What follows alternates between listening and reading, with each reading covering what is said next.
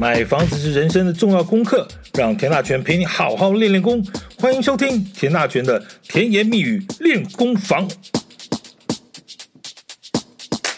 过年这段期间，你有去哪里走走逛逛吗？我每天看到，其实 FB 上各家兄弟姐妹不是 po 了一缸子国内国外的度假旅游照片呢，要不然就是一堆人一大盘一大盘的聚餐照片。从年前的尾牙一路吃到年后的春酒，再不然就是求神拜庙，从大年初一、初二拜土地公，初六拜开工，到初九拜天公，祈求满天神佛帮帮忙。今年无论是工作、事业、感情、家庭，所有的一切都能够平安顺利、心想事成。之前讲啊，元宵之前都算过年的，元宵之后呢，就讲正月之内都算过年了，好不好？所以在这边跟大家拜个晚年，祝大家这个龙年龙光焕发，龙心大悦，荣华富贵了哈。这段时间我们刚刚讲了，你有去逛街吗？你回想一下，你有多久没有逛街了？哎，干嘛特别强调这两个字？其实有些人会想，哎，还好啊，过年的过年前后，有带小朋友去买衣服啦，有去买年菜啦，办年货啦，不啦不啦不啦。啊，过年期间也有是去什么餐厅吃饭呐？对啊，你再想一下，你是去百货公司、购物中心、量贩店啊？你是真的是去逛街，还是去购物？但你不要说哦，你说我有好多东西都是在手机上订的，那就不是在我们讨论范围。但其实这件事情很重要，我们后面再说啊。其实这个比例越来越高啊，反正很多人就是躺在家里头追剧，有没有？繁花啊，有没有啊？很有腔调的一部那个连续剧啊。然后呢，哎，手机划一划的，应该都点得到，有没有啊？应该都点得到，这广告也真的是好多啊哈。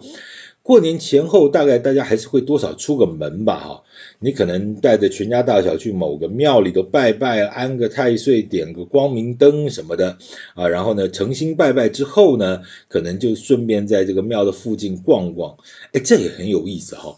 台湾的各大庙宇附近周边呢，除非你是在那个深山里头，要开个什么半小时、一小时才能到的庙，几乎所有的这个。都会区或或者市区里头这种寺庙的周边呢，过年期间几乎都有传统的市集哦，啊，甚或是就算是深山里的庙啊，那旁边也会卖点什么高山高丽菜啊、蔬果，有没有？有没有？哦，有些什么山产特产之类的这些东西，你也不知道价钱贵不贵，但感觉上就好像我在山里头买的，好像应该比较新鲜了哈。啊，反正过年嘛，哈，就去凑个热闹。那种人挤人的状况呢，就感受一下年味。我不知道你爱不爱逛街了哈，其实也不一定限定是女生了哈，有些男生也超爱逛街的。所谓的走过路过不要错过哈，你走过那一排挤了个乱七八糟的摊子和店面啊，你偶尔偶尔也会看到一个什么东西，就拿起来摸摸看看啊，问一下老板娘啊，这个怎么卖？那件衣服一件多少钱啊？怎么样怎么样？这叫做逛街。乐趣呢，其实就在各式各样的东西，它五花八门。你偶尔看到什么呢，就会突然想起，哎呀，对，家里好像有什么东西，好像可以换一下了哈。还有，还有，还还那个什么东西，哎呀，之前一直想买找不到，嘿嘿，今天居然在这个地方看到了，有吧？相信大家都有这样的经验了哈。就啊，以前想买，常常看到，结果真的想买，哎，怎么找找不到？哎，今天突然看到，也许不见得有用了，也许搞不好你，但是你还是脑袋里啊，还是把它买下来算了哈。呃，好，回来说，其实这样的逛街哈，你一年会逛几次？呃，你有没有发现这几年有很大的变化？其实基本上它不算是所谓的目的型消费了哈。如果是这种逛街的形态呢，除非是你什么上次就来看过啊，可能回去要量个尺寸啦，比一下大小了，然后这次再特别跑过来啊，特别来买这样东西，否则。正常状况下，这些路边的这个小摊小店的东西呢，你大概也不会买到什么上万块的东西吧？了不起几千块，一两千顶多了吧？因为超过三五千的东西，你会在这种路边摊、夜市什么这样子买，你难不难道不担心那个品质会有点什么问题吗？好，或者是你看到一个什么新奇的玩意儿，之前没看过，那如果觉得便宜呢，要么就几百块钱挑一下，顺手买一下。否则呢，你可能还是会花点时间去看一下手机，什么虾皮啦、东森啦、Momo 啦这些购物网站有没有啊？其实也不一定是比价格，你是要去看一下这个比较清楚的产品介绍哦。当然，如果你发现这个网络上的价格又比这边便宜便宜一点，然后又有什么评论啊，又有什么卖家什么什么各方面，嗯，哎，你那个刷出来之后，你就哎可能就默默的把这个东西呢，呃，又放回去啊，等到回家之后呢，在网络上再去订。好，我在讲的是什么？当网络购物已经成为一般人的生活之日常之后。你觉得这个店面的生意还要怎么做呢？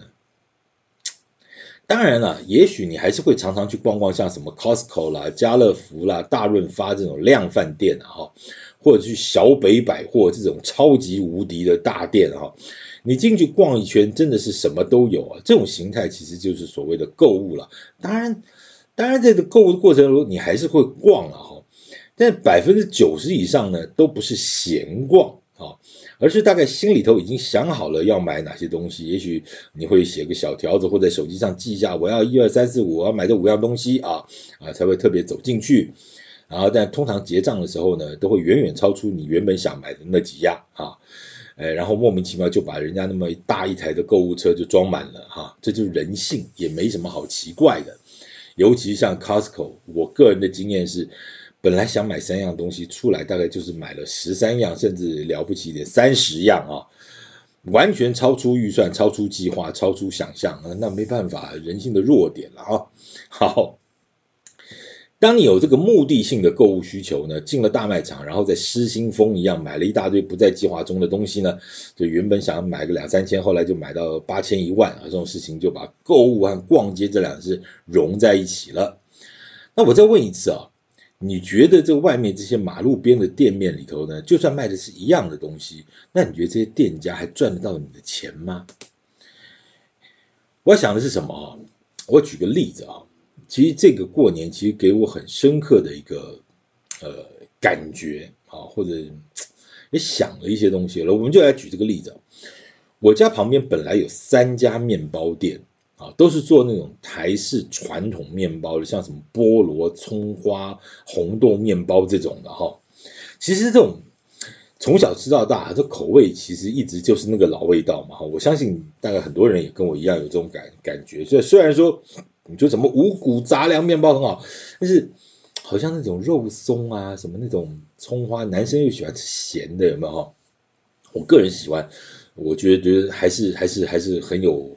很有感觉的啊、哦，那我之前也常去买，啊，事实上呢，这个店也开了若干若干好几年了啦哦。结果呢，过年前呢，我有天就突然突发奇想，我想去想去再买一下，哎呦，怎么回事？呃，这个三家面包店呢，有两家就拉下了铁门。哎，我一开始也不觉得怎样，我觉得哎，可能过年嘛，哈，可能搞不好老板全家就出去旅游了，这种可能这种也不奇怪哈。你看到很多那种店，人家本来也是忙了三百六十五天，好不容易用过年时间去出国去玩一趟，这也不奇怪。但以前的印象里头，他说，哎，对不起，他可能在那个铁铁门上面会贴一个什么，呃，过年休假几月到几号，然后几号几号在正式营业，有没有？哦，那这次没有贴。那我就觉得有点怪怪的，过年前就看到了，那后来后来过年后，我就在前几天我再经过去看一下，哎呦，这个出租的红纸条都贴上了，而且重点是哦，三家那两家都贴了个租租售售租了哈租，怎么那么突然就下课了呢？我当然也没有没有办法去问哈，那当然我我也不是所谓的这个这个这个房仲啊，我也没办法去特别去了解，我就是我在就在稍微想了一下啊，我就想我自己就好了。我说我很我很爱他们家的那个葱面包，而且那个葱面包还真的很有味道，有那种小时候吃的那种味道。哎，但话说回来，我也很久没有去买嘞，以前大概一两个礼拜大概买。一次吧，那后来可能一个月，呃，买个一两次，有时候是因为呃呃呃顺道经过看到，偶尔这样的哈进去买一下，比如说嗯，我遛狗啊，遛狗有时候会经过门口，哎，看到突然想到啊，嘴馋了啊，就买一次。那如果像我这种老百姓的这种购买的频率都变低了哈，我想其他可可能其他人也差不多了哈。那我我想这段时间，那我们家又是怎么买面包的呢？嗯，全联，哎，全联，对。全联其实卖很多面包，它它柜子不大了，我不知道你家那边那个全联的柜子多大不大，就是它的吐司还不错，而且好几种，对不对？然后还有各式各样好几种面包，什么什么什么可颂啊，什么奶酥啊，什么其实各式各样的哈。那好像晚上时间到了，你还会打折嘛，对不对？就是你在在那个结账的时候，它旁边要放一些，对不对？打个八折之类。那我印象里头呢，几乎下了班之后回家换了个衣服再出来，那这个如果要再去全联买点什么小东西呢，全联的面包柜子几乎都是空的了啊！我不知道你们家的怎么样，我们家的旁边那个最近那个全联就是这个样。好，那问题来了，这叫什么意思？这叫替代效应，对不对？呃，传统的面包店哦，其实因为那个规模有限啊。其实你你回想一下，那种传统面包店，它的样各式各样是很多的哦，它要做个几十样哦，其实是很辛苦的。那价格呢，它也没有办法跟这种大型连锁的，不管是便利商店或者这种什么全联这种店去拼嘛，去撑嘛哈。那好，你说这种传统面包店它就撑嘛，那它能撑多久呢？所以很遗憾哦。其实我自己想一想，大概也没有什么太复杂的学问啊。这个年呢，反正就是我们家的旁边这个面包店的三家呢，就黑了两家。那那一家生意还还继续在做的呢，哎，那个那当然就非常特别，他卖的那个面包是非常非常高档啊，非常贵的那种面包哈。然后而且分呃，通常是一一开什么，应该一开卖就就就扫光啊。而且那个吐司面包一条是，一条好像是一一百多块吧，半就是那种一般的 size 啊，八片十片八片的吧，好像我好像只买过一次吧，就是那种八片一百多块的啊，然后啊好，反正总而言之，这三家只剩他家还亮着哈，所以我刚刚讲这个其实也是产品特色哈，你要么就卖很贵啊，贵贵当然也有某一种风险了，但是。还是有人喜欢，对不对？那你一般般的在那边拼价格的，你可能就嗯，就相对比较辛苦了啊。所以好，那我刚才讲的意思就是说，面包店就是这个样的状况。那其他的店好像也没有好到哪里去啊。呃，距离这个面包店大概旁边二十公尺吧。原本是一家洗衣店，那我就一次把它想起来，我说，哎，对哦，其实生意也很好哦，嗯。但他去年好像十月、十一月就搬家了，啊，因为我我有加入那个会员，所以他们就有用 Line 来通知啊，就说，呃，他们好像我我确切的日期忘掉，好像十一月吧，哈，他说因为因为呃要搬家啊，那其实搬的不算远啦，哈，大概差了个大概两站公车吧，哈，其实你说远好像也不算远，走也走得到了哈，但。但是这个老板在这个 line 里头写的这个搬家原因就很有意思了，就是房东要涨房租啊，一口气要从八万涨到十二万，那什么概念呢？就是涨五十趴，好吧？哈，这五十趴，那说是房东的个人生涯规划，哈哈，这个好，这五十趴就生涯规划了哈。那我请问你，这个这个原本八万块的，其实你说洗衣店好赚吗？其实毛利不高诶，他洗一件衬衫不过五十块，什么这种，因为现在越来越便宜了嘛，所以说其实连烫的干干烫的整整齐齐、漂漂亮亮，阿果咋抠？你说他要赚什么？其实说真的有限的哈，他只靠量在赚。那如果你一下子涨五十趴，他可以把那个那个衬衫的价钱从五十块变到七十五块嘛？不可能嘛，不可能，因为大家都在拼嘛。所以这种生意要怎么做呢？所以当然坏都是我了，我也我老讲我也搬了哈。那话说呢，这家洗衣店搬走之后，那个店就一直黑到现在，从那个去年大概十月十一月就一路黑。我是刚刚想到那个面包店，我想，哟，二十公尺旁边那个洗衣店早就黑了哈。那重点是在哪里？在那个洗衣店的对面啊，我前两天又看到有一家也开了好一阵子的一个药房，也在那个铁门上呢贴出了个搬家通知啊。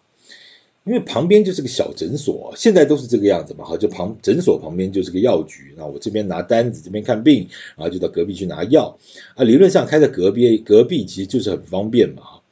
呃，我瞄了一下，这一家有说有在铁门上贴了个搬迁通知啊，这一家就搬得比较远了，那基本上已经不是同一个生活圈了啦，哈，就不是同一个生活圈了，那那据说呢，原因呃又是涨房租。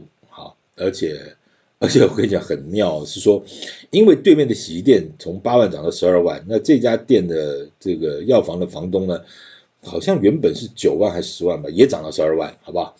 那药房的老板好像吃不消啊，所以做了几十几年的生意呢，也不得不搬家，因为，所以这就很有意思了哈，这个房租还有这个向前看齐的这种状况。所以呢，这个年就让我感觉到，这三家店其实就刚好在斜对面啊，一个三角形的状态。所以一条这个八米巷呢，这个两边呢一下就一起黑掉了三家店。呃，三这就是这就是我刚刚讲这个事情，就是一个三十公尺范围之内的事情啊，不就只是过个年而已哈。这一个灯、两个灯、三个灯就这么灭了哈。那什么时候会再亮起来呢？也不知道。那我可以再再补充一下，我前两天又听到那个朋友说，这边有一家很也是开设蛮指标的一家这个小吃店，也不算小吃店，大型小吃店，好吧，大型小吃店，那当然也不便宜啊，那家不便宜，而但是那家餐厅很有特色，我们偶尔偶尔偶尔会去吃一下，哎，然后他他也贴出公告，哎，预计开到五月份啊，呃。也大拉拉的写着啊，因为房东要涨啊，那涨的原因是涨到多少钱？我们跟那个老板娘也算熟了，那天经过稍微聊一下，哎呦，涨到十五万啊！他原来那个店面其实不小了啊，但是因为看到大概房东又听到前面那几个店面，呃，这个在讲这个距离离那个洗衣店大概也是二十公尺啊，二十公尺。所以好吧，前面涨到十二万，那他就哎，好涨到十五万，本来好像十万吧，涨到十五万，一样是依照比例涨五十趴啊。好，一个灯，两个灯，三个灯，四个灯，好不好？眼看就要一个一个灭了啊。这样的故事啊，其实在全台湾呢，从北到南的大小都会区的蛋黄区、蛋白区、蛋壳区啊，每天都不断的在上演。你要仔细分析一下啊，有一些收店的原因是因为被替代啊，像面包店啊，这也许是个回不了头的趋势啊。因为我我对那个那个行业不太了，我只是就我自己的感觉啊，就说其实它是被替代。那也许就如同那句广告词所说的，所谓应该都点得到呢。呃，但是对这种面包店，就这种带着一点忠诚度，一点。口味的这个呃忠诚度的这种相对比较个人化的这种东西都可以被取代哦，这个就是质变了嘛哈。而这种大者恒大的企业呢，一旦把这种经营的触角拉得越大呢，层面拉得越广啊，这种购物习惯的这个量变质变啊，其实小到一个面包店，其实都会因此而受到很大的影响哦。话说回来啊，也许二十年前网络还没有起来的时候，你觉得面包店是不可能会被淘汰的。十年前你开始加减用点网络的时候，你也不觉得面包店开什么玩笑，吃了几十年怎么会变？哎，一不小心走到你面前了，面包店也变了呢。哦，你再想想哈，这种类型这种小商家呢，有多少会因此而准备面临淘汰的这个局面呢？再举个例子啊。我那天跟几个朋友在聊天，姐妹淘在聊天啊，我就问了个白痴问题，我说：你们现在女生啊，都怎么买鞋子？那有人说是网络订啊，哦，那我说你们女生难道不用试穿吗？每个人的脚不是有厚有薄有长有短，size 是 size 啊，但是鞋穿的舒不舒服，你难道不用试穿吗？还是你一定要等那个什么？呃，皇宫的大臣拿着那只玻水晶鞋啊，走到你家里去跟你去试穿嘛，灰姑娘啊，对不对？啊，那当然不是了啊。那那这个姐妹就说了，就说，哎，其实，在网络上订的其实都是休闲鞋，基本上呢都是软的啦，反正也不是多贵的鞋。那买了之后呢，多刷一下什么商商家的口碑啦，再买买家的留言，差不多差不多也知道这么回事，是是了哈。啊，重点是什么？重点是便宜嘛，啊，不就一两百，了不起两三百一双，那坏了就丢了，也没什么好心疼的。这也是一种想法哈。那我忽然想，也觉得蛮有道理的。只是男生可能比较麻烦哦，球鞋、休闲鞋也许可以，但是一般我们这种穿皮鞋的，可能就不太能这样在网络上刷鞋子了哈。当然也也也我知道也有了哈，因为说在，你的脚如果是正常的脚的话，其实。哎，其实人家说什么左右脚不一样大，但这问题你去买鞋，你会说对不起，我这个买八号，那个买八号半嘛，或者这个买九号，那个呃左脚买九号，右脚买九号半嘛，好像也没有这样子哈，对不对？好，不得，除非你定做了，否则的话，你一般的那个还是买同样 size 嘛，对不对哈？好，我们大家就就聊着聊着聊着，我说呃，在我们那个年轻的时代啊，大家去逛什么东区啊，啊那个时候真的是逛街啊。啊，女生买鞋子呢，就从忠孝东路什么四段啊，就马路逛到巷子，那至少我印象我是没有算过了哈，但五十到一百家鞋店应该是有的吧哈。啊，女生要试穿这种鞋子就很方便啊，走进去啊，那个脚一一伸啊，左边右边啊，照个镜子啊，不好就换一双啊，这家不好呢就往下一家，反正很好逛。那一个下午逛了三个钟头呢，可能一双鞋也没有买，但是可能就试了一百双鞋啊。那那当时好像也没有发明这个什么选择障碍这个词啊。其实有时候逛街重点不在，也许不在于真的你最后买了三三双五双吧，重点是在于那个过程嘛哈。我为什么能有经验？因为我我都在旁边陪着，好吧？好了，那现在的状况什么？你你还有印象那一排鞋店到哪里去了吗？以前那一排鞋店，那个我过年有稍微经过看一下，我几乎没有发现还有几家鞋店还在哦。那如果说，那你们现在都到哪去买？百货公司或购物中心啊？哦，反正女鞋就有大半层，或者还有什么 Outlet 有没有？哈，那其实也是很好逛啊。好，那那。以前在马路边巷子里头的女鞋店呢，并没有消失，它也许是被转移了，被替代了。那买鞋还是买鞋，只是换到这个百物百货公司或购物中心里头去了。那再问一句，那马路边的这个街边店呢，还有还有多少正面临着这样的变化？另一个大问题呢，其实就是房房东涨租金，这个实在不知道该怎么说起啊。房价涨，房租就跟着涨啊，住宅也是如此嘛，哈。店面租金也跟着啊，跟着这这个这个这个租金这个房价一路一直走。那政府呢，左边加一个房屋税，右边加个囤房税啊，房东要交给政府的税就增加了，那房客也就只好点点点，圈圈圈，叉叉叉。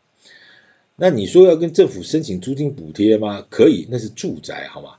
你经营一个小本生意，店面租金上涨，政府会给你租金补贴吗？